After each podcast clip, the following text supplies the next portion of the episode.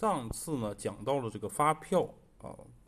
作废的问题啊，什么情形可以作废，什么情形不可以作废啊，讲到了这儿。如果不可以作废的情况下呢，我们还有其他方式来解决，那就是开具红字增值税专用发票，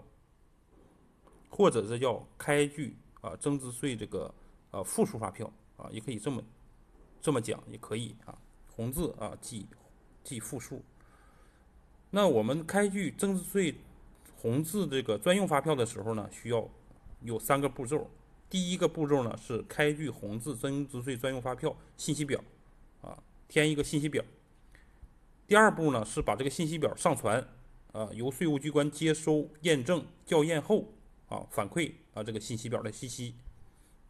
第三步是销售方根据这个信息表上的信息开具一个附属发票，啊，这是。分这个三个步骤，这是专用发票啊，呃，普通发票的红字呢，相对来说比较简单，就开个复数发票就可以了。但是这个开具红字增值税专用发票这个信息表的时候呢，这个要申请方呢，可以是购买方，也可以是销售方，但什么情况下是购买方，什么情况下是销售方，它是有区别的。购买方申请开具的时候呢，是因为对方已经认证了，啊，是因为购买方已经认证了，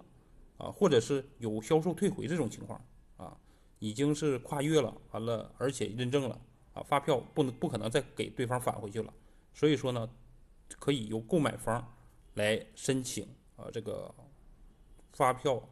这个红字的信息表来申请，销售方呢是只是指发票还没有啊发交给对方。啊，没有把发票交给对方，这种情况下呢，可以由销售方来申请啊这个红字专用发票的信息表。